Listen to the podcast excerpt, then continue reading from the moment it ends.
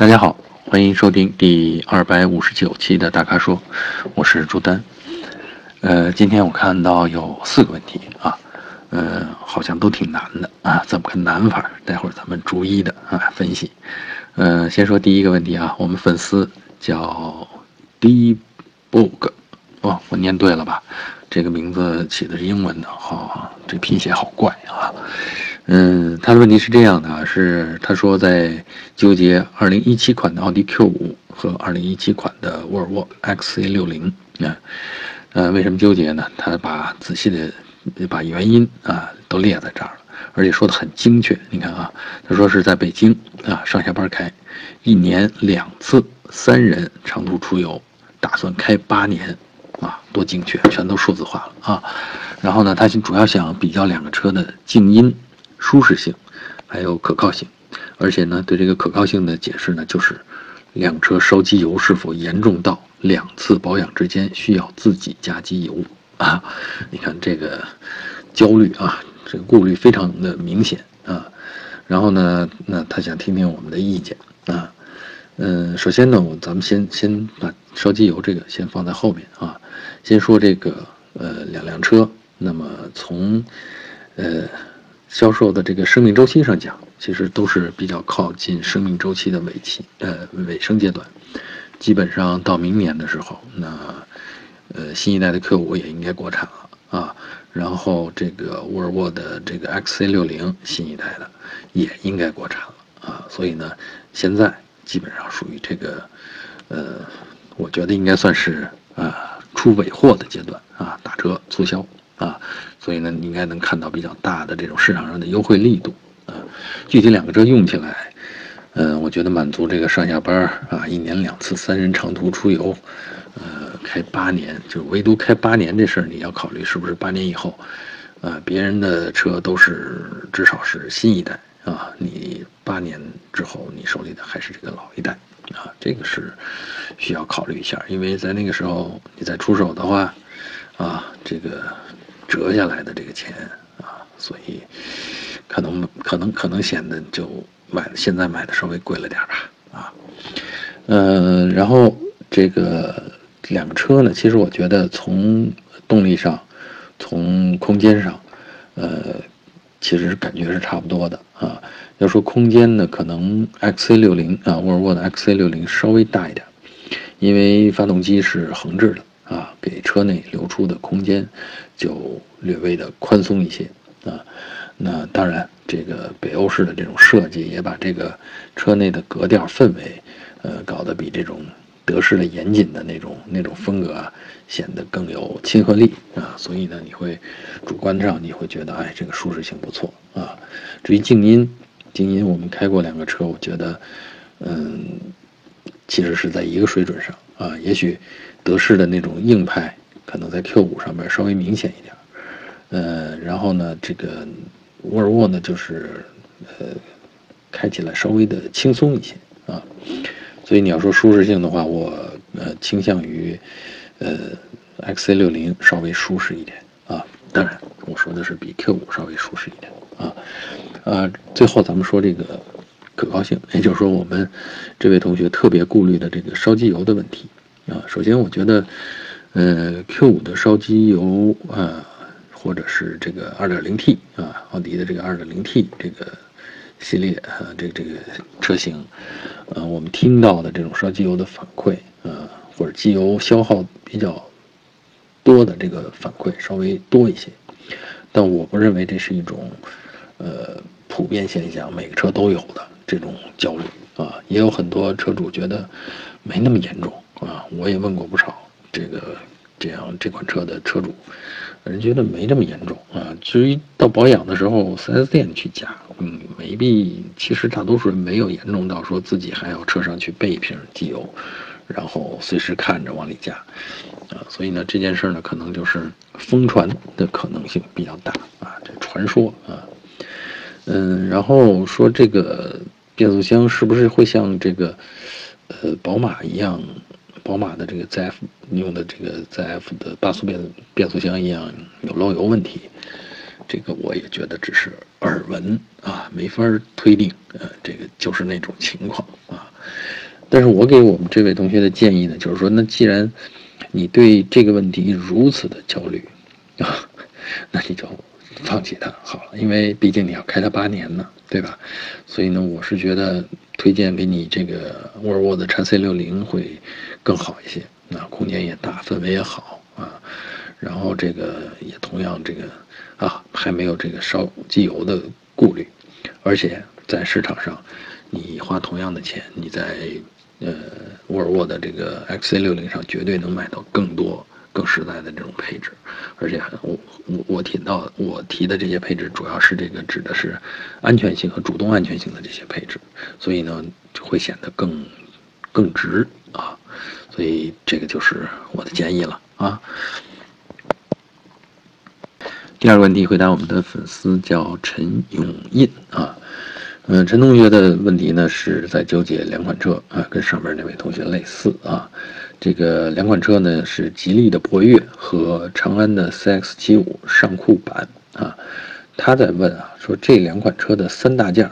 谁更有优势啊？谁更好啊？然后后期保养和油耗谁更有优势啊？他提到呢就是家用还有偶尔全家出游啊，这就是大家用车的普遍需求啊。那首先这两款车呢，嗯，我我的感觉第一感觉就是我。真的想就是差不多吧，啊，没觉得这两款车放在上面有谁有明显的优势啊。然后我又仔细的去查了一下他们的参数，呃，从参数看还真的是差不多，方方面面，包括车身的呃尺寸、车身的这个发动机的动力啊。特别说明啊，我们这位陈同学提到的这个三大件，呃，反正在我脑子里呢，就是发动机、变速箱。呃，还有这个底盘啊，通常以前说的这个，为什么我要明确一下我的这个三大件是包含底盘呢？以前大家说的三大件可能指的发动机、变速箱还有车身啊，这个整个的反映一个车的这个质量水准。那随着这个国产或者叫自主品牌的这个进步，现在我觉得自主品牌在车身方面啊，车身的制造工艺。呃，质量方面跟合资品牌没有明显的差别啊。当然，跟一些豪华品牌啊，比如说人家用了更更贵的工艺，或者是更好的这个材质啊，当然这上面还是有差距的。但是跟主流合资上面啊，这些自主自主品牌跟他们没有明显的差距，所以我就不去比这个车身制造本身的这个质量。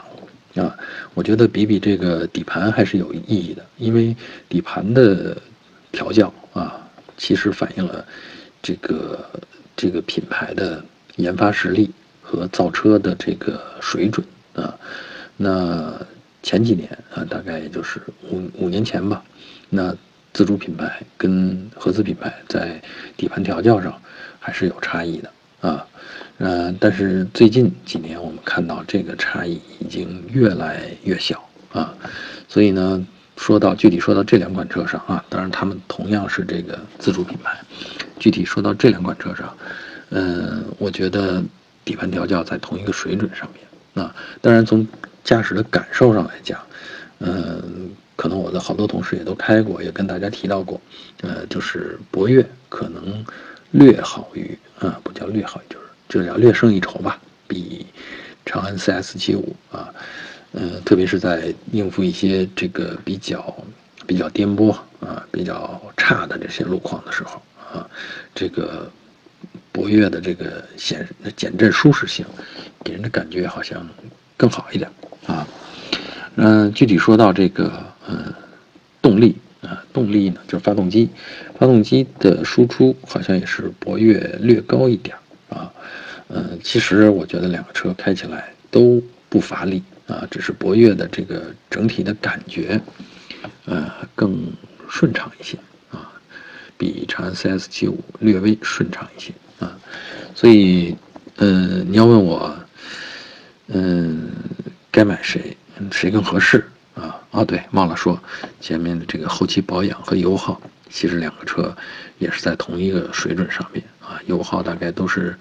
十升左右吧，我觉得是实际用起来啊，所以呢，这个谁更合适，主要就看颜值了啊，看你喜欢哪种风格了啊。当然，可能这个博越的这个销量还是比长安 CS 七五还是略大一些啊，这也可能是一个让人安心的理由吧，让人选择博越的理由吧。啊，所以呢，你看我我基本上比来比去，嗯，真的很接近。那最后的一票可能，嗯，就是投给博越，那就是因为开起来更顺畅一些啊。那好，这就是我的推荐了啊。呃，第三个问题回答我们的粉丝啊，名字叫梦中有你啊，这个名字好啊。嗯，他呢？提了一堆车啊，这堆车呢，他的要求是十五万左右落地啊，也就是说车价可能得十三万多啊。嗯，家用上下班，然后偶尔一家人自驾出游。嗯，他提的需求呢是动力强、通过性好、省油省心、空间大、舒适、皮实耐造、后期保养便宜啊，把大家用车的这个呃几大期待全都罗列在这儿了。然后他罗列了一堆车型，大家看啊，是卡罗拉、思域。呃，零度，呃，雷凌啊，雷凌算卡罗拉的姐妹车了啊。另外还有轩逸和英朗啊。那基本上啊，这里边把日系、呃，德系，还有这个美系啊，美系这个是品牌了啊，就是别克品牌，但实际上这个车还是欧系的啊，呃，是欧宝的车嘛，对吧？那都这几个车都列在这儿了，那么让我来。用那些它前面的那些，呃几大需求来比，呃怎么说呢？这些车里边一眼看过去啊，就是我首先觉得通过性好这件事儿，这些车都在一个水准上，因为你买的都是三厢轿车啊，不存在，就至少这些车里边啊，这六款车里边不存在谁的通过性更好的这个问题，真的都差不多啊，嗯，动力强，嗯。那十十三万多，动力强，你可能得带上这个就涡轮增压了啊。那么我看下来，我觉得带涡轮增压的情况下，这几款车里边动力最强的应该是本田的思域啊，东风本田的思域啊，1.5T 啊，嗯，然后这个省油省心，嗯，日系车通常有这种特点，就是保养虽然保养间隔短。啊，但是通常用下来，因为人家不使用一些太前卫或者太冒险的技术，所以呢，用起来呢，呃，这个相对的来说，出各种意料之外的事情的这个概率就小，所以这就省心啊。当然，日系车一直在这个节能方面做得不错，所以省油也是特点啊。然后空间大、舒适，呃，空间大、舒适这件事呢。我觉得卡罗拉、雷凌，还有这个思域都够格。轩逸呢，其实也够啊，但是不像这个卡罗拉和雷凌还有思域似的那么新啊。这个车型呢，稍微的比他们晚了一点呃呃，抱歉，我说错了，是稍微的早了一点啊。那几个车出来的晚啊，所以呢，这个。嗯，从空间利用啊，从整体的这个设计上讲呢，还是那些新出来的车占便宜啊。嗯，然后后期保养，其实，呃，这里边要说的话，顶多大家也就抱怨一下这个零度啊，大众系的这个零度，可能保养稍微比那几个日系车贵一点啊。我指的也是稍微啊，也就是百分之十，也就这样了。其实这个价位上的家用车保养，基本上都是五六百块钱。啊，这个，呃，真的都不算贵啊，所以呢，我觉得啊，具体说到哪个车好，首先啊，我要是说他们都差不多，你可能就晕了，因为你拿了六辆六款车出来，那就说说我的感觉，我给你排个序，呃，首先呢，我觉得可以去看思域，那其次呢是这个卡罗拉或者雷凌啊，这看你喜欢哪种风格啊。然后，呃，如果你对驾驶感觉有特殊的要求，比如说有人喜欢日系的风格，有人喜欢德系的风格，就是欧洲的那种底盘调教，那么你可以去看看零度，啊，然后呢，如果你真的对，呃，造型或者设计感有需求的话，你可以去看看英朗，啊，